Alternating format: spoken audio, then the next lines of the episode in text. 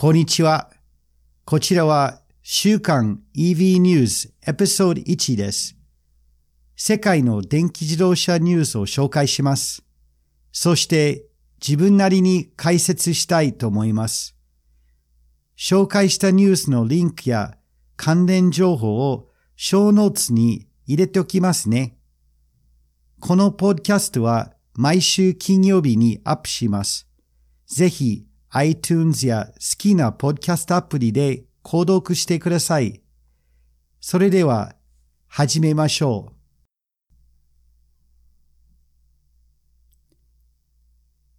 まずは、ドイツのニュースです。ダイムラ社がバッテリー工場の人材を2倍にする発表です。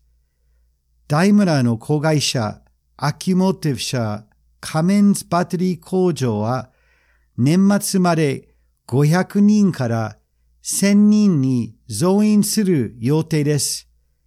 この増員は予定より1年早まったそうです。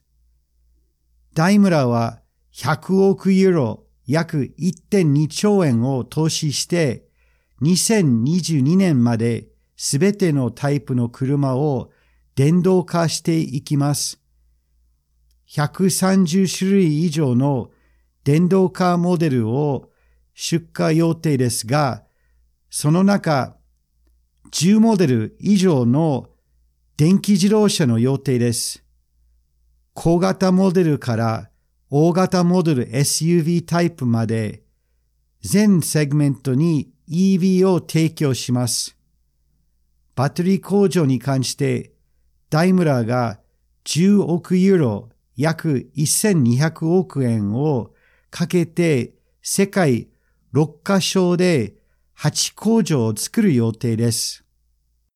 次はテスラのニュースです。2018年1月から9月 EV セールスブログのデータにより、米国テスラ社は世界の最大プラグイン EV メーカーになりました。テスラ社のモデル3の出荷台数が急増により3位から1位に上がりました。このランキングはトヨタのプリエスプライムなどのプラグインハイブリッド車を含まれています。前回のランキングではテスラが3位、ルノーニーサングループは1位でした。今回、ルノーニーサンは3位に下落しました。今年1月から9月までの自動車グループランキングについて、1位、テスラ、2位、中国の BYD 社、3、日本とフランスにあるルノー・ニサン・三菱グループ、4位がドイツの BMW グループ、5位が中国の BAIC、6位が中国の SAIC、7位が中国のジーリーグループ、8位はドイツのフォルクスワーゲングループ、9位が韓国のヒュンデイキアグループ、10位が中国のチェリーグループ、リンクと詳細に関してショーノーツに入れておきます。次は北欧からのニュースです。ノルウェーのすべての自動車の1割強がプラグイン電気自動車になりました。9月時点の国内の自動車数は約270万台。そのうち28万台がプラグイン EV です。約7割は完全な EV、つまりバッテリーの電気自動車です。残りの3割はプラグインハイブリッド車です。ノルウェーの国家政策により EV が急激に普及しています。素晴らしいですね。次はテスラのニュースです。米政府との和解のためにテスラの設立者イーロン・マスク氏は会長職を引退することになりました。11月7日に元トヨタのロビン・デノホム氏がテスラの会長になりました。デンホーム氏は2014年以来テスラの外部役員として務めてきました。詳細とリンクについて小ノーツに入れておきますね。次のニュースはオーストリアからです。オーストリアの高速道路はドイツのオトバンと違って速度制限があります。一般的に130キロですが、街とか人口密度の高い地域や空気が汚い、要は郊外が多い地域では100キロの速度制限になります。その理由は郊外ガスです。速く走るとガソリン車やディーゼル車はたくさん排気ガスを出します。つまり速度制限が環境対策です。今回の新法は EV を推進するインセンティブです。高速道路の速度制限エリアに EV だけは100キロの速度制限が解除されます。政府の狙いは電気自動車の普及です。これも素晴らしいだと思います。詳細とリンクについて小ノーツに入れておきますね。次はプロモーションです。冬が来てます。日本の最上級フォーシーズンマウンテンリゾート軽井沢が一大スノーリゾートになりました。軽井沢ベースキャンプパスポート、軽井沢周辺のスキー場17カ所で使えるリフトの回数券が11月1日から発売中、5日分のリフト券、軽井沢町内のいろいろな店の特典をもらえるパスポート ID も含まれてます。昨年、私は個人的に購入して使ってみました。非常に良いと思います。1000セット限定販売ですので、早めに注文した方が良いでしょう。詳細と注文について、軽井沢ベースキャンプを検索してみてください。そして、リンクを小ノーツに入れておきます。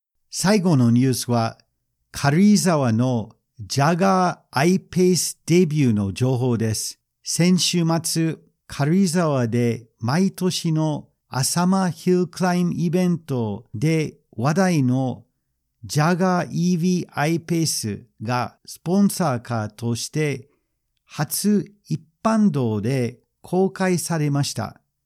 その後、今週の月曜日から金曜日まで軽井沢プリンスショッピングプラザで展示しました。私は2回見に行ってまいりました。非常に綺麗な車です。スポーツサダンと SUV を合体したような斬新なデザインです。今回展示したのは iPace のファーストエディション。約1300万円の高級車です。一度充電すると日本の新しい WLTP 基準で470キロの走行距離を持っています。スキーのために冬の山によく行く私にとって魅力の溢れてる車です。今後、国内のテストドライブ提供が始まります。来年の3月ぐらいに国内の納車が開始する予定です。皆さんいかがでしょうか？個人のブログとジャガーの正式サイトの情報を小ノーツに入れておきました。次は解説です。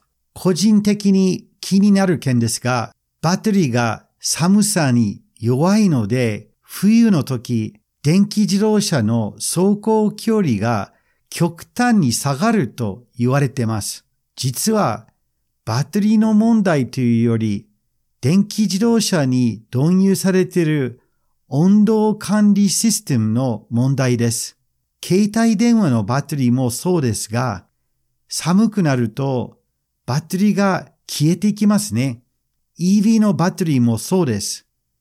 さらに暑い夏の時もバッテリーの寿命に影響があります。つまり、バッテリーにとって安定な温度が非常に重要な存在です。この問題を解決するために、電気自動車のバッテリーに BTMS、バッテリーの温度管理システムが持ってます。ただし、各社のバッテリー温度管理システムの性能が異なります。例えば、トヨタのプリエスプライムが今までの日産リーフのバッテリーはパシブ温度管理システムを持ってます。ほとんどの場合、車の外の空気に温度管理を任しているようなシステムです。テスラの全モデル、ジャガーの iPace、近いうちに発売される BMW iX3、Audi e-tron、ボルボの XC40 などの EV のバッテリーにアクティブ温度管理システムを導入しています。つまり、バッテリーが寒くなったり熱くなったりしないためのバッテリーのモジュール内暖房と冷房のような装置がついてます。バッテリーの温度は安定にします。アクティブ温度管理があると走行距離は温度によりあんまり左右されないようになります。EV を購入する際、バッテリーの温度管理システムについて調べた方がいいでしょう。私みたいに冬が寒いところに住んでれば、アクティブなシステムを持っている車を選んだ方が良いと思います。ところで、寒い時にガソリン車も走行距離が短くなります。EV だけの課題ではありません。これで以上ですね。第1回目の週刊 EV ニュースを聞いていただきまして、誠にありがとうございます。いかがでしたでしょうか？私は長年日本に住んでいるアメリカ人のケビン・マヤソンと申します。長野県の軽井沢町に住んでます。小さいなバーを軽井沢駅前でやっております。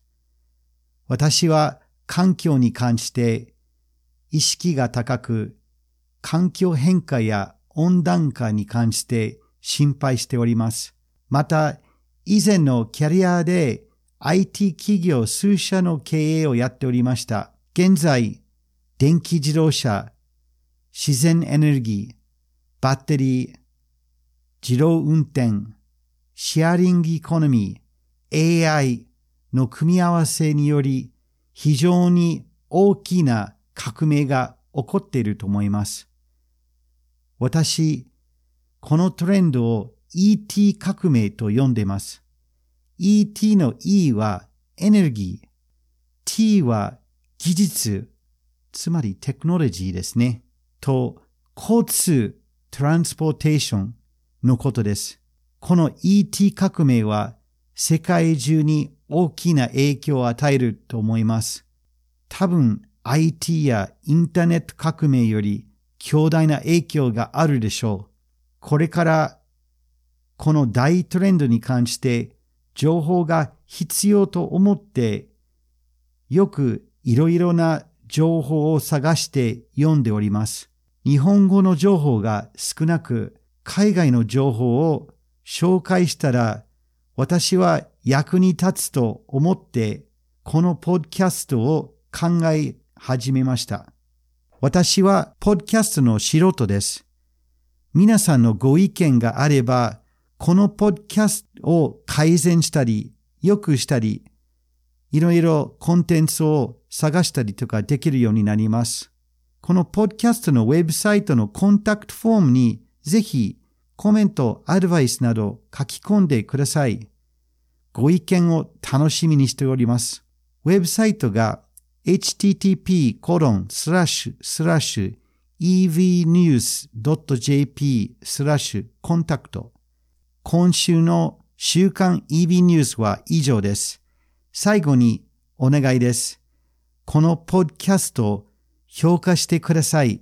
評価していただけると、検索のランキングが上がります。そして気に入れていただければ、友達にも紹介してください。どうもありがとうございます。来週もよろしくお願いいたします。